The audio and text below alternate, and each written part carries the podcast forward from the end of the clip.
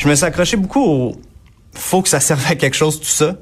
Tu sais, je peux pas vivre ça, recevoir ça, avoir fait de la peine à du monde, euh, avoir brusqué des gens, euh, faire vivre ça à ma famille sans m'accrocher à faut que ça serve à quelque chose.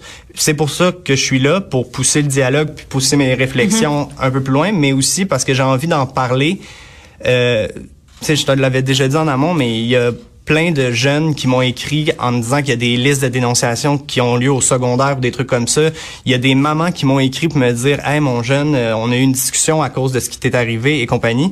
Fait que moi j'ai envie de l'aborder de façon euh, intelligente, pertinente, puis non, j'aborderai pas toutes parce qu'il y a des affaires que moi je pense que j'ai pas encore la réponse ou l'aspect mm-hmm. euh, artistique pour le, le, le développer.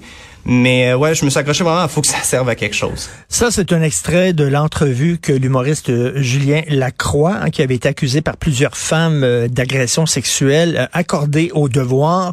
Donc, il y a le texte imprimé dans le quotidien aujourd'hui, mais on peut aussi voir cette entrevue-là en, en, vidéo. Et on va en parler avec Denise Bombardier, chroniqueuse du Journal de Montréal, Journal de Québec. Et Denise, je suis d'accord avec vous. Ces propos, ces excuses ne me convainquent pas. Non, mais c'est plus que ça. Voulez-vous, on va commencer par, par le début. Le Devoir est un, est un journal qui a été fondé par Henri Bourassa, qui, est un, était un journal intellectuel qui voulait éclairer les Québécois et, et les accompagner dans leur parcours depuis le début du 20e siècle. Voici que nous sommes en 2021 et que tout à coup, dans ce journal qui déjà depuis quelque temps euh, et, euh, je veux dire, évidemment, suit l'air du temps et, euh, et où il y a des journalistes, des chroniqueurs en particulier qui sont woke, ils veulent être de tous les courants. Euh, dans toutes les dans tous les domaines.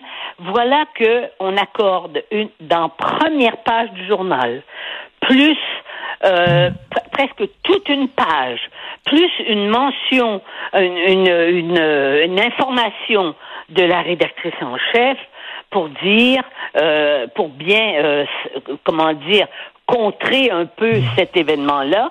En fait, ils font tout ça. Tout ça, ça devrait se retourner dans un journal à potins. Hein? Et j'ai pas rien contre les journaux à potins, là, mais parce que les journaux à potins, c'est intéressant, pour on apprend des choses. Et de toute façon, tout le monde adore les potins. Et mais euh, c'est pour aller chercher une clientèle de jeunes parce qu'il est mmh, évident mmh. qu'en en bas de 30 ans, il n'y a pas grand monde qui lit qui lit le, qui lit le devoir. Tout à fait. C'est pour accrocher le lecteur. Et en ce sens-là, on peut s'interroger sur la place considérable qu'on qu'on accorde à cet humoriste qui ne rit plus d'ailleurs. Mais euh, il y a autre chose aussi.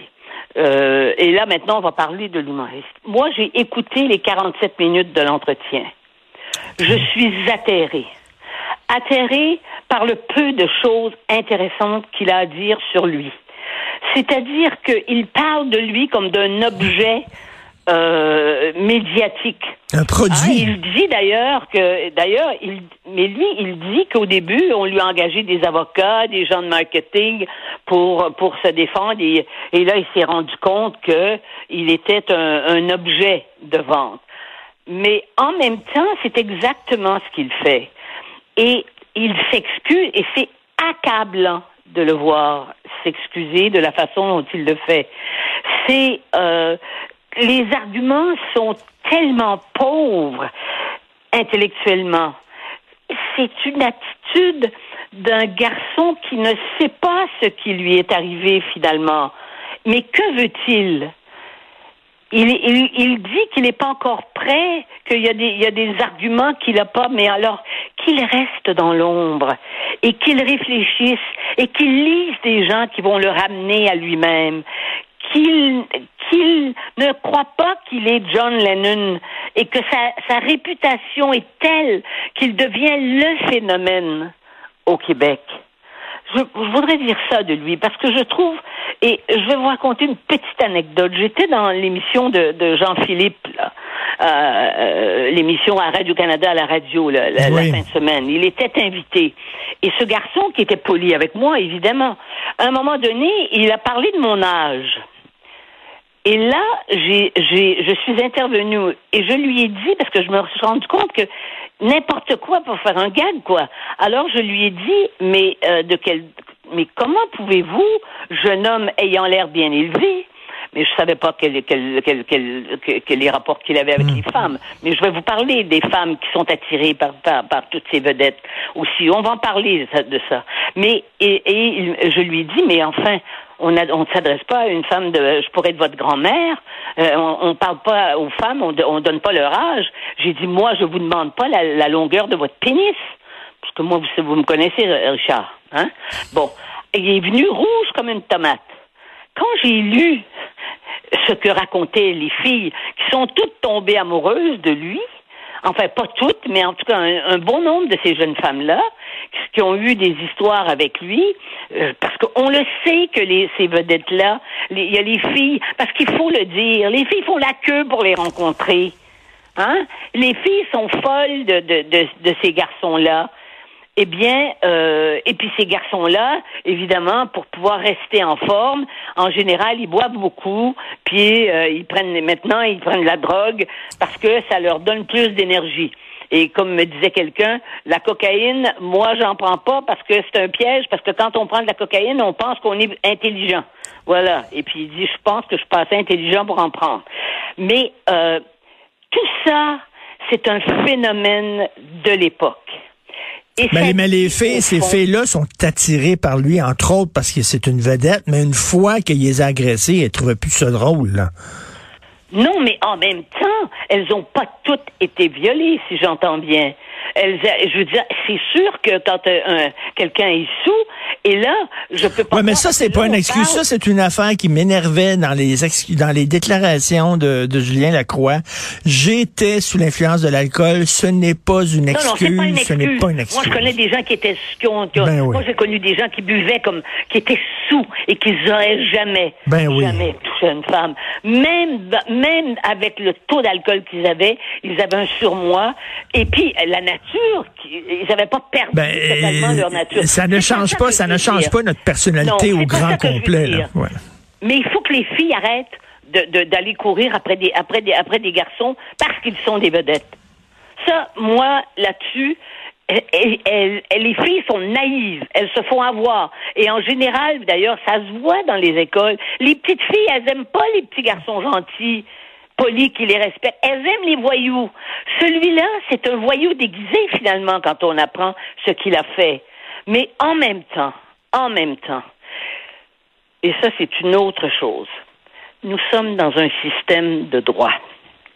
C'est la meilleure façon, en tout cas je dirais c'est la moins pire des façons pour juger les gens.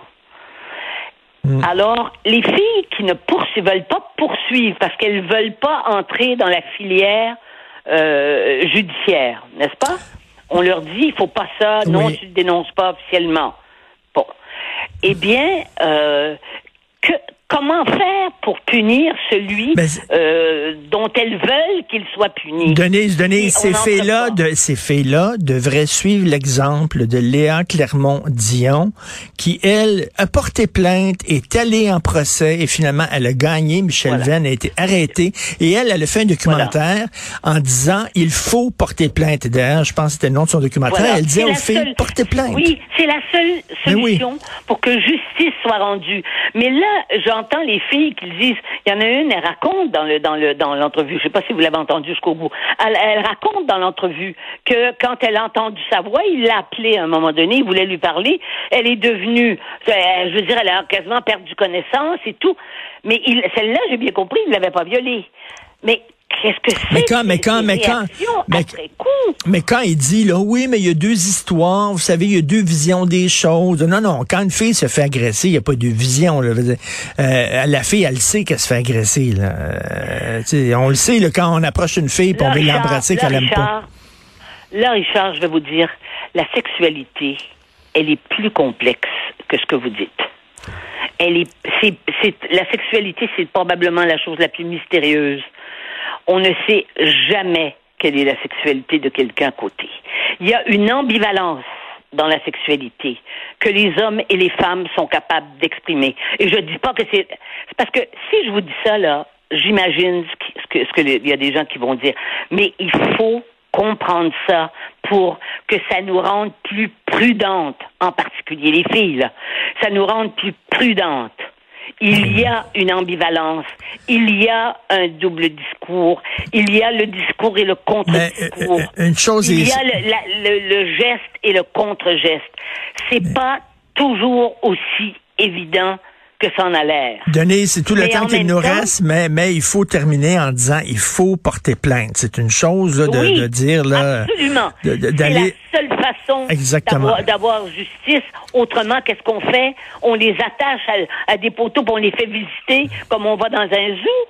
Qu'est-ce qu'on fait pour les punir jusqu'à la fin de leur vie, puisqu'ils ils iront jamais en procès? En tout cas, une entrevue qui va faire énormément jaser. Merci beaucoup, Denise. Denise Bombardier, bonne journée. Merci, merci beaucoup. C'est tout le temps qu'il me reste. Ça a filé énormément euh, rapidement aujourd'hui. Alors, c'est Benoît qui prend la relève. Il y a notre rencontre à midi et quart aujourd'hui. Donc, il m'a demandé de reporter ça de 15 minutes. Merci beaucoup à la recherche Maude Boutet, Florence Lamoureux. Vous êtes vraiment indispensable. Merci à la régie, la réalisation Jean-François Roy. Nous, on se reparle demain, 8 euh, heures bonne journée.